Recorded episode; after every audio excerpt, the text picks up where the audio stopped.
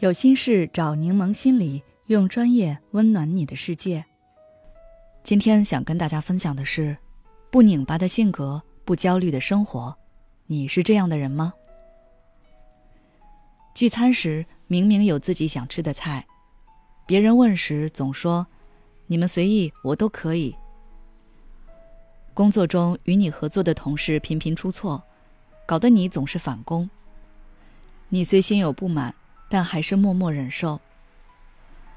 恋爱时想要某个生日礼物，却从来不提，疯狂暗示男友，但对方没有察觉，最终收到了自己不喜欢的礼物，内心憋屈却又无可奈何。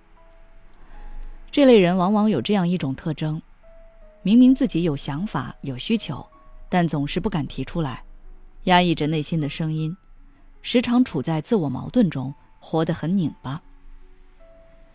为什么有需求、有想法却不敢提呢？可能有以下几点原因：第一，将提需求看成找麻烦。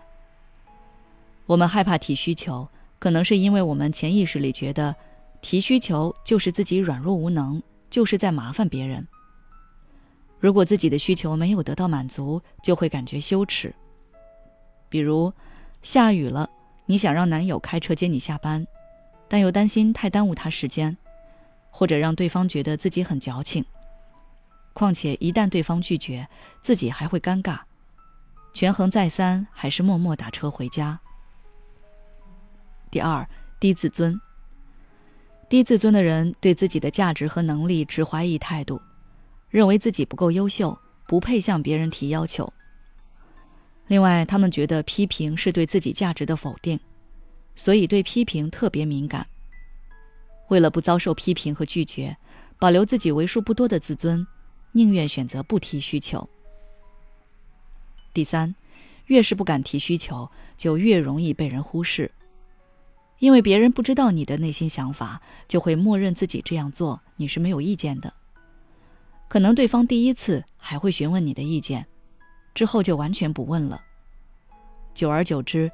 忽视你的想法成为一种常态，而你也更不敢发声了，因为一旦你发声，就好像在打自己脸，让别人觉得之前都是这么来的，你也没说什么呀。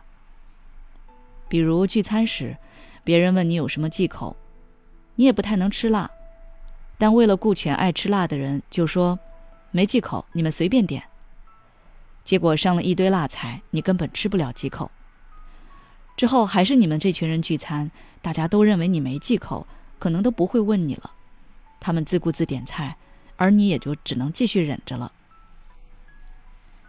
带着拧巴生活的人，内心有很多纠结和矛盾，常常是和自己过不去，也和别人过不去，最后是别人难受，自己也难受。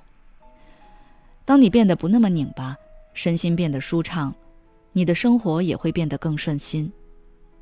那怎么改变呢？你要试着去改变压抑需求的习惯，可以从两个方面来入手。首先，转变对提需求的错误观念，接纳自己的需求。提需求并不是一件可耻的事，它是再正常不过的事，如同我们渴了想喝水，困了想睡觉一样。况且在亲密关系中，提需求更是增进关系的必要手段。